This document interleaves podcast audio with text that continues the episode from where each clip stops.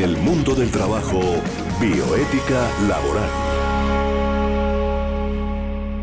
Hoy tenemos invitados especiales, invitadas especiales.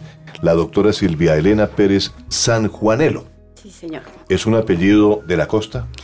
Es un apellido español. Español, pero por el lado de la costa. De la costa, sí, señor. Sí, porque aquí en el interior del país no, no, yo personalmente no lo conocía. No, y el San Juanelo es una sola familia. Una Ese sola- San Juanelo que usted ¿Sí? escucha es una sola familia. Muy bien. La doctora Silvia Elena es abogada de la Universidad Simón Bolívar en Barranquilla. Es especializada en Derecho Administrativo. eh, cursa especialización en Gerencia del Riesgo. Es coordinadora actualmente del... De, de- descíframe la, la sigla porque yo me trago en eso. G SG. es, no, GACT. GACT, que es- Sí. quiere decir, eh, resumidamente, que es la encargada en la territorial Bogotá de coordinar la atención a los ciudadanos y todos los trámites. Perfecto. Entre esos trámites está el tema de hoy, que es la incapacidad y discapacidad. Que Perfecto. Doctora Silvia Elena, bienvenida a Unipiloto Radio.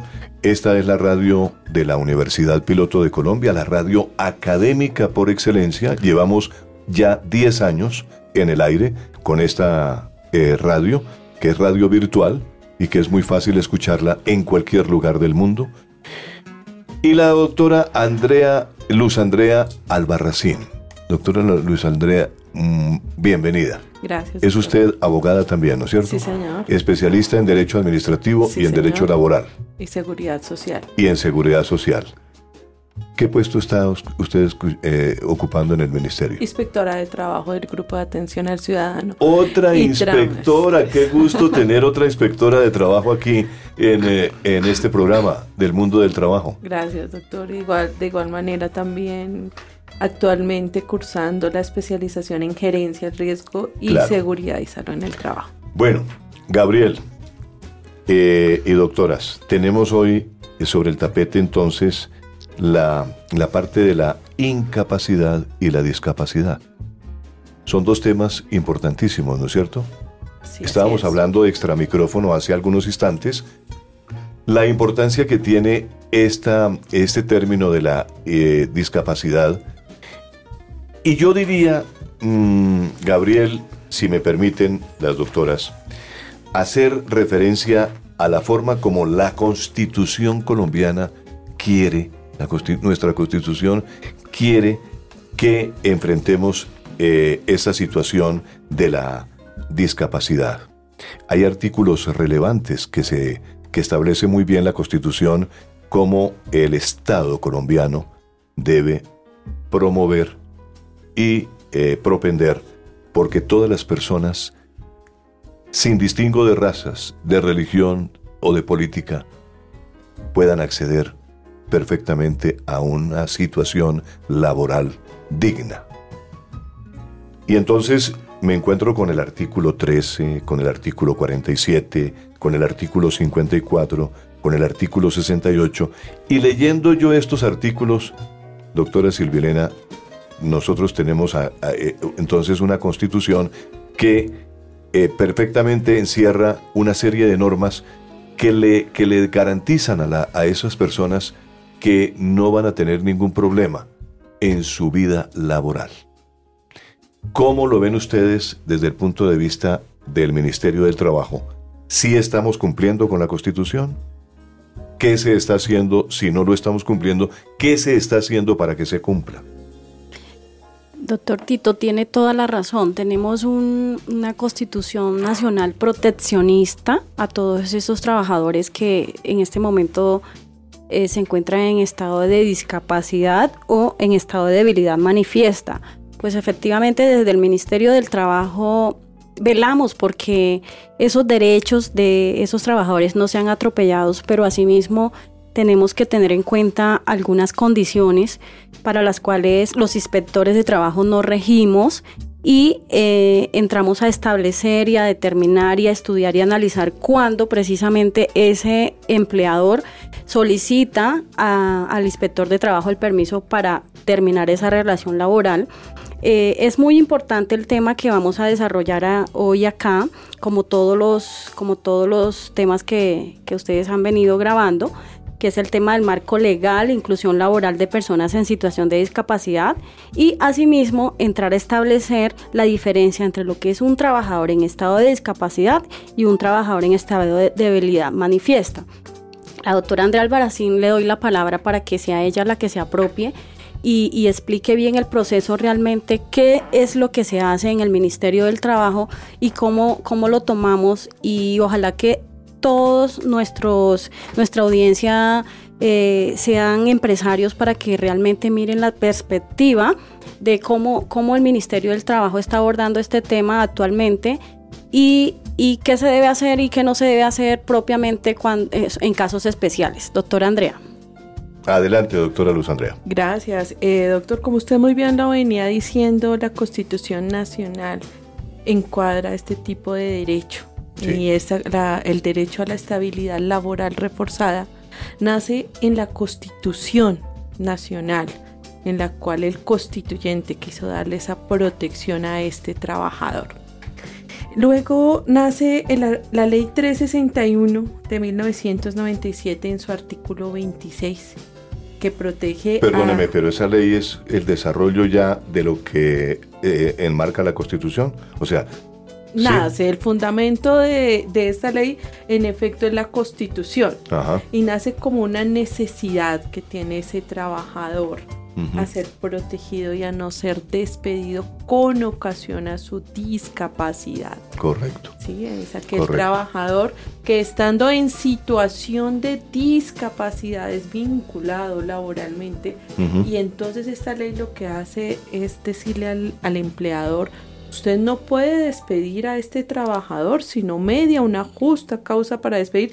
Y además de ello le dice usted debe ir a pedir permiso a la oficina del trabajo para que usted lo pueda despedir, para que se garanticen esos derechos a ese trabajador que inicialmente pues está devengando esta protección laboral. Otra cosa que eh, esta ley eh, habla o establece y es muy importante y es que aquellos trabajadores que fuesen despedidos sin el permiso del Ministerio de Trabajo pues tendrían lugar o tendrán derecho a que se le pague 180 días de salario si fuesen despedidos sin que el Ministerio de Trabajo pues observara que su situación eh, amerita ser eh, despedidos sin que tenga otra, otra implicación. Lo que yo quiero o queremos en, este, en esta tarde es diferenciar al trabajador en situación de discapacidad al trabajador en debilidad manifiesta. En efecto, el artículo 26 de la Ley 361 de 1997 habla del trabajador en discapacidad, llámese eh, discapacidad que el trabajador que tiene una disminución física, sensorial. También a través de la sentencia 824 de 2011 se hace extensiva a aquellos trabajadores que tienen una condición de debilidad manifiesta, que puede ser leve o puede ser severa. Cuando hablamos de debilidad manifiesta estamos hablando de aquel trabajador que, que sufre una mengua en su estado de salud con ocasión a una enfermedad de origen común o una enfermedad de origen laboral. En este sentido, queremos decir que pues en ocasiones, pues eh, eh, cuando el trabajador obviamente está ejecutando sus labores, pues sufre algunas situaciones de enfermedad con ocasión a, la realización de su objeto contractual o sufre un accidente de trabajo. Entonces, son dos situaciones. Una, el trabajador que ha sido vinculado laboralmente con una discapacidad y el empleador conoce esa discapacidad y dos, el trabajador que con ocasión de sus funciones sufre un detrimento en su estado de salud físico, bien, sea por enfermedad común o enfermedad laboral. Correcto, correcto. Muy bien. Eh, dentro de ese orden de ideas, eh, el Estado colombiano, a través del Ministerio de Trabajo, nos imaginamos nosotros que vienen eh, cumpliendo un normagrama que se ha establecido desde digamos, eh, analizando desde la Declaración Universal de los Derechos del Hombre de los Derechos Humanos eh, y la Carta de los Derechos Humanos promovida por la ONU, la idea de, de tener siempre un tratamiento muy especial para estas personas que tienen discapacidad o han sufrido algún tipo de incapacidad, que es lo que estamos eh, hablando hace unos instantes. La Organización Internacional del Trabajo, la OIT, también se ha referido en algunos, en algunos convenios a este sistema, a, a, estas personas inválidas, ¿no, Gabriel? Sí, eh, es universal los derechos humanos laborales y dentro de ese esquema hay unos sectores de la población que son los adultos mayores, los jóvenes, las mujeres en estado de gestación. Y en esa categoría, digámoslo así, con unos fueros especiales universales, no solamente a la legislación colombiana, sino de convenios ratificados por Colombia ante la OIT que entran a tener fuerza de ley y van a estar por encima inclusive de nuestra constitución política el tema de los discapacitados y los incapacitados. En el mundo del trabajo, políticas públicas de Estado. Las políticas públicas de Estado nos permiten tener como cierta seguridad de que el Estado está interesado en que se cumplan cierta normatividad. Las normas sobre trabajo, eh, tal como lo explicaba la doctora eh, Luz Andrea, entonces eh, tienen una claridad meridiana sobre lo que es la discapacidad y sobre lo que es la incapacidad. Gabriel, desde el punto de vista de la, de la bioética laboral, podríamos decirle a la doctora cómo, cómo está realmente enmarcado esto? Sí, necesitamos eh, en, el, mundo de, la bioética, hay un tema que es la salud. La salud. Y la salud es una prevalencia y habla del principio de precaución, que es precisamente cómo los empresarios, para ser sostenibles en la empresa y tener en cuenta el principio de precaución en la salud, requieren los servicios del Ministerio de Trabajo para hacer realidad este tema que es nada más y nada menos que la vida del trabajador. Entonces, eh, preguntémosle a Luz Andrea y a Silvia Elena cómo es el proceso o el trámite y, y qué prevalencia hay estamos hablando si hay 100 peticiones para despedir un trabajador incapacitado de esos 100 trabajadores, un porcentaje de cuántos autoriza o no autoriza el Ministerio de Trabajo en relación a esos trabajadores con fuero de salud. Bueno, en este, en este sentido, Gabriel y audiencia, tenemos que establecer dos cosas importantes que se han venido manejando en el tiempo, con como se ha venido como actualizando la jurisprudencia y la norma acerca de este trabajador porque pues se creía que este trabajador era inamovible que pues como tenía una situación de debilidad manifiesta pues jamás se puede despedir a este trabajador. Entonces pues recientemente salió la sentencia de unificación jurisprudencial 1360 de 2018 uno que establece el permiso del Ministerio de Trabajo en el sentido que si el trabajador ha menguado su salud y su situación laboral, su situación de enfermedad no le permite realizar más su trabajo, se habla que hay una incompatibilidad del trabajador con el cargo para desempeñar su función. En ese sentido, dijo la jurisprudencia que ese trabajador y ese empresario deben venir para que el Ministerio de Trabajo verifique pues que el empleador no está despidiendo a este trabajador con ocasión o con razón a su estado de debilidad, sino que en efecto existen unas causales ya que se escapan de la esfera de la empresa y del, del trabajador en el cual pues el Ministerio de Trabajo pues tiene que velar porque ese trabajador tampoco sea discriminado. Mm, y también nos habla esta sentencia acerca de la justa causa contemplada en el artículo 62 del Código Sustantivo de Trabajo y es cuando este trabajador que se encuentra en debilidad manifiesta o incapacitado, pues en, con ocasión a su objeto de contrato comete una justa causa. En ese sentido, cuando comete esa justa causa, la sentencia le dice al empleador, usted no debe ir al Ministerio de Trabajo. Usted lo que debe probar es que ese trabajador cometió una justa causa y dar por terminado el contrato de trabajo. Si el, si el empleado considera que en efecto la situación no es por justa causa, sino que es con ocasión a su estabilidad o a su debilidad manifiesta, pues puede acudir a la jurisdicción ordinaria laboral para que sea un juez de la República quien determine si este hecho es así.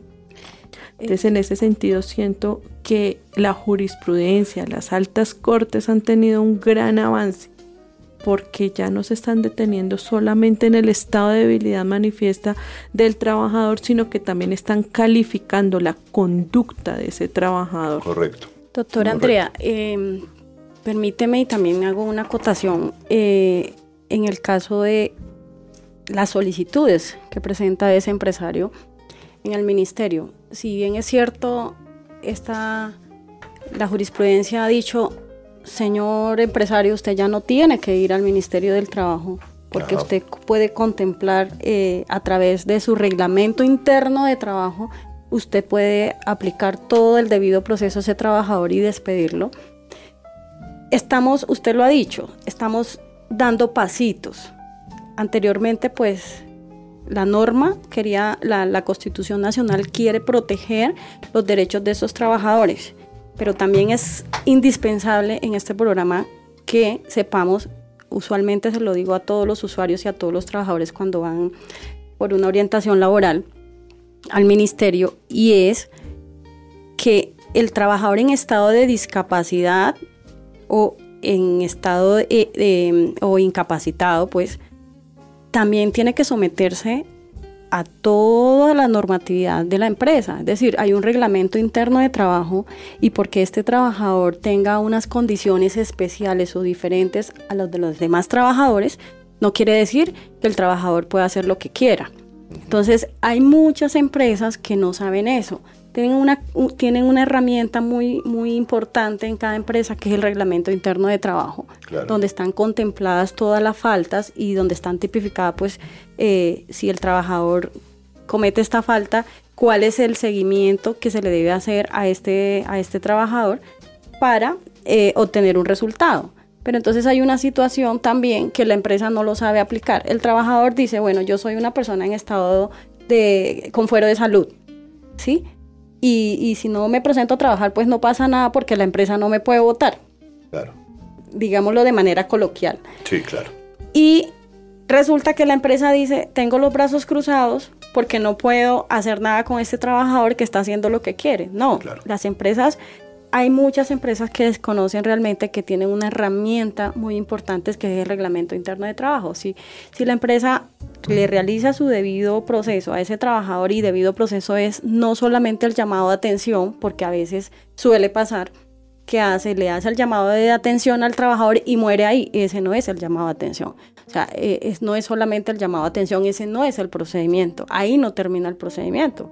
Se le hace el llamado de atención al trabajador, el trabajador pues dará sus respectivas explicaciones, qué pasó eh, con el incumplimiento de esas funciones o de esas obligaciones y, la empresa pues valorará eh, en primera instancia si, si acoge lo que el trabajador dice o no para luego pues seguir con, con los demás pasos. Ahí ya se le está dando forma a la justa causa. Nosotros sí efectivamente tenemos muchos casos de trabajadores en, situación de debilidad manifiesta. ¿En qué renglones específicamente de, la, de las empresas se presenta más esta situación? ¿En qué, en qué áreas de, la, de las empresas, digamos? ¿Qué tipo de empresa eh, podría presentar más esta situación? Todas. Eh, doctor, todas. Sí. En, general. todas, en general. No hay una clasificación específica de decir que la, la, empresa de la industria, que la empresa de la comida, bueno, qué sé yo. No, en todas las empresas siempre hay un trabajador que pues tiene su estado de debilidad manifiesto. Y solicitudes son muchísimas. O sea, en la Dirección Territorial de Bogotá hay muchísimas solicitudes eh, de solicitud de autorización para la terminación de la relación laboral de este trabajador, pero en su mayoría es por eso, por la justa causa, por la falta de conocimiento. De hecho, se han otorgado alrededor de cinco autorizaciones, se han dado precisamente pero verificando que la empresa le haya, eh, le haya garantizado ese debido proceso al trabajador. Eh, igual, de igual manera, cuando el proceso llega al, Ministerio del Trabajo, en la, propiamente en la Dirección Territorial de Bogotá, también se le garantiza eh, ese debido proceso al trabajador, pues escuchándolo en su versión y que ellos tengan derecho a que se a que aporten sus pruebas. Lógicamente es un proceso administrativo y es que se le debe garantizar el debido proceso. Bueno, yo eh, quisiera porque muchas personas que escuchan este programa no son abogados, que nos explicaran Silvia Elena y Luz Andrea eh, que ¿Qué es una sentencia de unificación? Ustedes hablan, ¿qué número de sentencia es? ¿De qué fecha? Es la 1360. De 2018. La 1360. De es la C360. SL 1360. Ah, SL. SL. SL. 360 de qué año? De 2018. Bueno, entonces, ¿qué quiere decir SL? Es una sala sentencia. Laboral. Sala, sala laboral. Sala laboral y de unificación. Y es de la Corte, que ¿no? recopila de la Corte Suprema como de Justicia. todos los conceptos y da unas, un, emite un solo concepto para que se tenga claro. Claro. De la Una a línea. la- una O sea, es- línea es, muy, importante, es muy importante y esta es una herramienta para los empleadores porque hay una confusión. Y como esta, esta, esta fallo es tan reciente, pues yo creo que estamos prestando un gran servicio social al empresario que muchas veces está confundido y no sabe a qué camino tomar. Entonces este programa está cumpliendo una gran función social para que escuchen tanto empleadores como trabajadores unas reglas de juego muy precisas. Entonces, es, doctora Silvia Elena, Pero- una sentencia de unificación, ¿qué implicaciones trae o cómo, cómo es eso a nivel de leyes? Mira, Gabriel, en el tema, para el tema preciso que estamos hablando, eh, hay muchos conceptos. Hay muchos conceptos en el tema de discapacidad, sobre todo porque no se tiene claro realmente lo que es ese trabajador en estado de discapacidad y ese trabajador en estado de incapacidad. Y, y son los casos que tenemos. Nosotros tenemos un trabajador en estado que entra a la empresa con su estado de discapacidad, y ya ahorita más adelante lo vamos a hablar, que son los temas de inclusión laboral. ¿sí? Eh, entonces, hay diferentes interpretaciones por parte de cada uno de los, de los jueces, en este caso por temas de tutela, porque el derecho de este trabajador se garantiza a través, se hace efectivo a través de la acción de tutela. Entonces, hay, diferentes conceptos, diferentes formas, eh, diferentes maneras de mirar los casos. Entonces, ¿qué dijo la Corte? Este tema hay que cerrarlo ya, porque además de eso no puede ser también para toda la vida el empresario con ese trabajador inamovible, en los dos casos.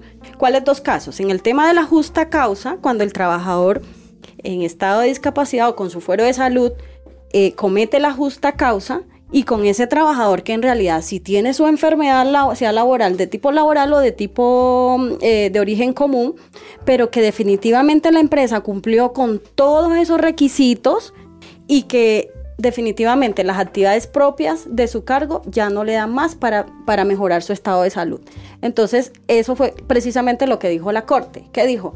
Aquí tenemos que ponerle un paro a esto, pensando en las dos partes, al empresario y pensando en el trabajador. Unifiquemos y digamos, el empresario, si cumple con el reglamento interno de trabajo, si le garantiza el debido proceso al trabajador, puede despedirlo sin el permiso del ministerio. ¿Sí? Pero si no lo cumple, pues ya lógicamente, vuelvo y te repito, el empresario, el empresario, estamos apenas haciendo el avance de autorizar.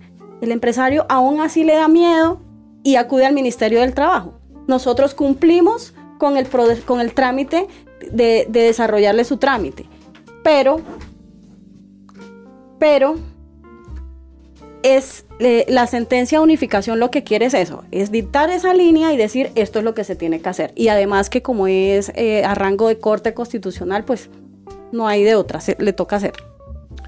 Es, Perdón, doctora, sí, siga, siga. Es importante destacar en lo que está hablando la doctora Silvia Elena, que no solamente eh, se ha establecido el tema de la justa causa, debido proceso, sino que también se hizo un avance importante a través del Ministerio de Salud y de Protección Social con el decreto 1333 del 27 de julio del 2018 en el cual establece el abuso del derecho por parte de este trabajador. Tema de las incapacidades. Encontramos el tema de las incapacidades de aquel trabajador que lleva demasiado tiempo incapacitado y recordemos que eh, dentro de la ecuación contractual que rige un contrato de trabajo, pues se desequilibra porque es el empleador quien debe cancelar los aportes a la seguridad social, debe cancelar prestaciones sociales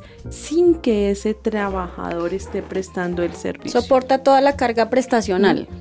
Entonces, a través de este decreto se habló de las incapacidades que nos superan los 540 días y establecemos, creo que, no sé si fue de común conocimiento de nuestra audiencia, eh, pues la denuncia que hizo nuestra ministra, en el cual, pues en algunos casos apartados debemos aclararlo, encontraron pues trabajadores que estando aún en estado de incapacidad pues se encontraban bien de salud y pues eh, laborando en otras laborando en otras empresas. Y pues perdón la expresión defraudando al sistema de seguridad social y también al empresario. Este decreto lo que hace es reglamentar esas incapacidades y de una forma u otra establecer a través de la EPS como unos mecanismos y procedimientos mediante el cual se puede establecer la situación de salud del trabajador en la actualidad. Hemos tenido casos acá en la oficina, doctora Silvia, donde tenemos trabajadores de 10 años incapacitados, 5, 6 y pues unos y renuentes y son renuentes, a hacerse su proceso médico eh, especializado. en el capacidades médicas generales. podemos repetir el del decreto de la ley estamos en el decreto decreto 1333 de 27 de julio de 1333 de julio 13 qué 1333 23 de julio 27 de julio 27 de, julio de 2018 es el decreto eh, eh, decreto por el cual establecen los límites al abuso del derecho. Al abuso del derecho. Se establecen límites. en el tema de, de incapacidades. En especial, este decreto trae un capítulo especial que se llama abuso del derecho. Y ahí se establece esos trabajadores que se encuentran eh, con una incapacidad prolongada. Perfecto. Decreto del Ministerio de Trabajo. No, no. este es un Ministerio de Protección Social. Del Ministerio de Salud. Salud y Protección Ministerio de Salud y Protección Social, perfecto. Muy bien, estamos en el mundo del trabajo y en el mundo del trabajo hay hoy el tema de la incapacidad, de la discapacidad y es muy interesante contar con dos expertas en el tema, hoy invitadas especiales. Les agradecemos su presencia en Unipiloto Radio y especialmente en el mundo del trabajo. En el mundo del trabajo se ve mucho esto de la envidia, ¿no? Y naturalmente, teniendo, teniendo a una inspectora de trabajo y, pues a una directora territorial aquí en Bogotá, pues eh, sería bueno eh, decir, se, ve realmente una coordinadora, ¿no? Coordinadora no, y la, directora también es mujer y hermosa. Y, naturalmente, eh, dentro de la, del mundo del trabajo, como ustedes ven muy de cerca casos, se podría decir que hay una enfermedad como la envidia en el mundo del trabajo. A veces que puede despertar ciertas situaciones críticas. En las empresas? Alguna vez vi una conferencia que el doctor aquí, Gabriel, eh, hablaba acerca del acoso laboral y uno de los orígenes del acoso laboral es la envidia, que es el, uno de los pecados capitales que explicaban por Discovery Channel. Y la eh, realmente yo creo que la envidia en el mundo del trabajo conlleva a muchas cosas negativas y hacernos mucho daño entre compañeros.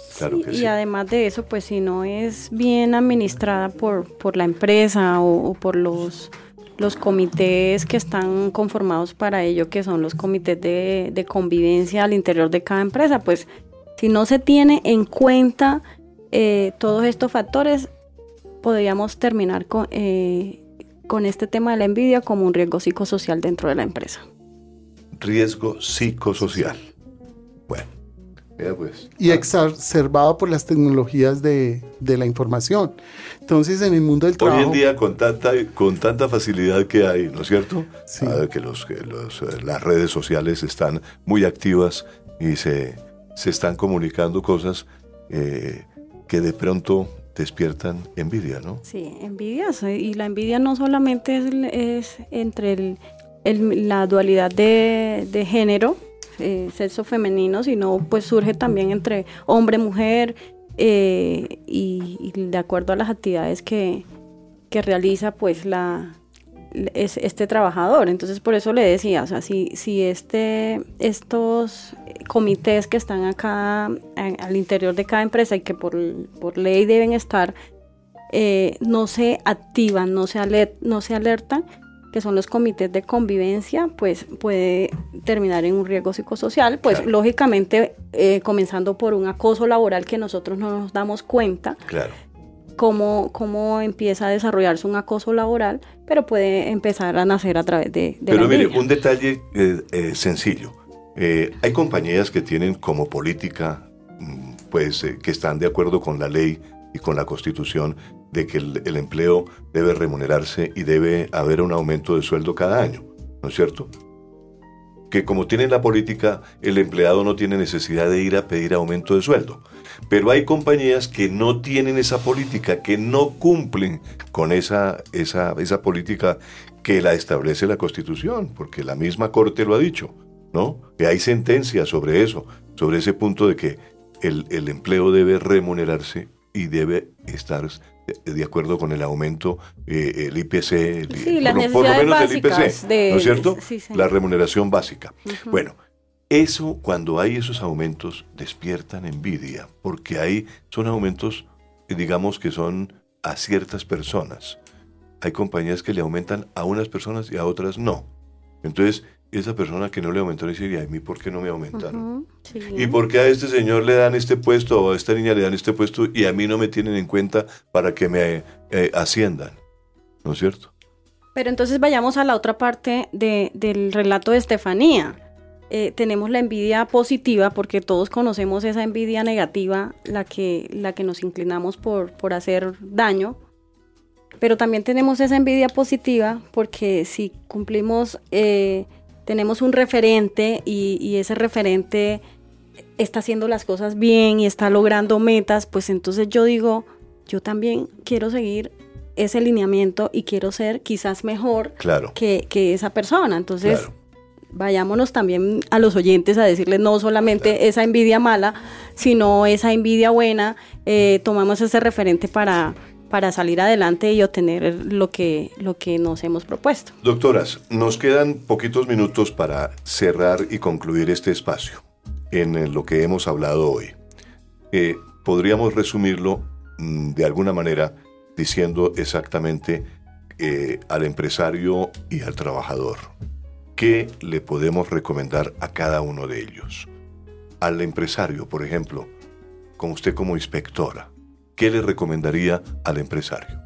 Bueno, el empresario que definitivamente cumpla con las normas laborales, seguridad y salud en el trabajo, de un lado, que tenga en cuenta que ese trabajador en situación de debilidad manifiesta, pues merece un mejor derecho que sus otros trabajadores, merece ser reubicado laboralmente, merece ser no discriminado y que se le debe dar la oportunidad de reincorporarse al mundo laboral cuando su salud ha sido menguada por alguna de las circunstancias que ya hemos mencionado acá.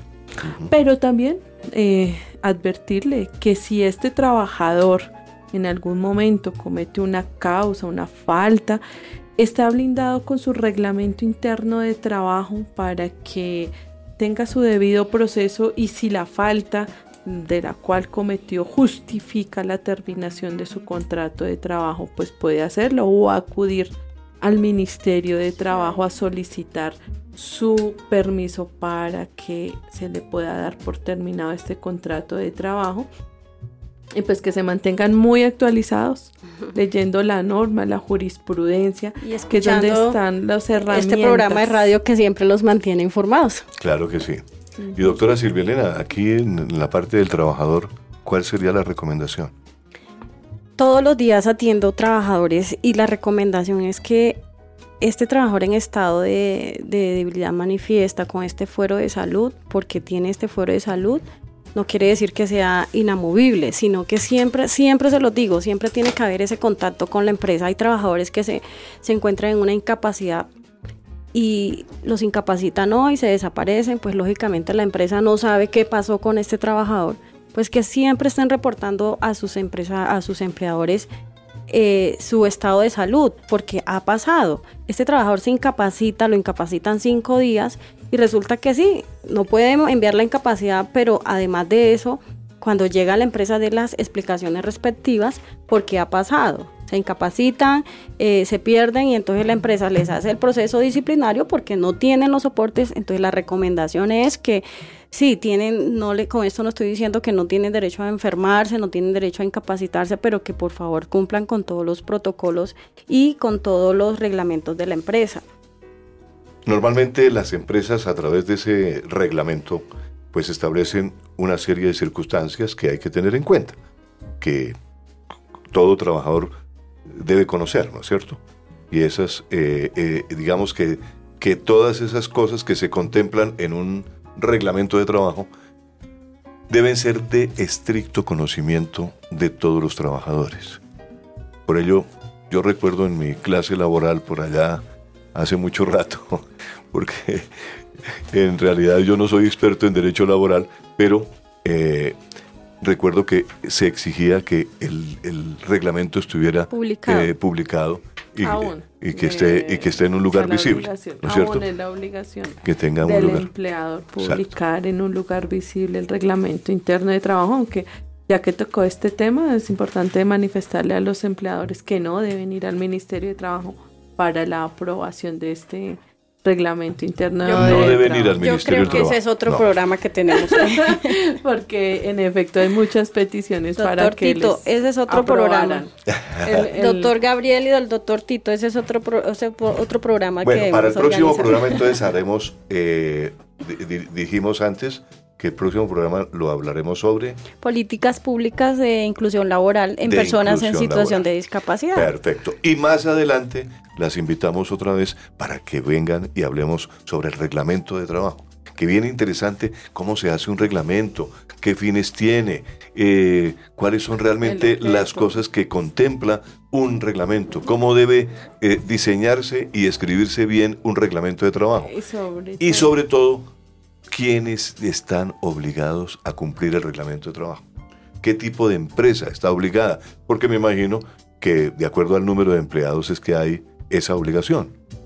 O mm, al tamaño de la empresa. Sí, a partir de 10 empleados. Exacto.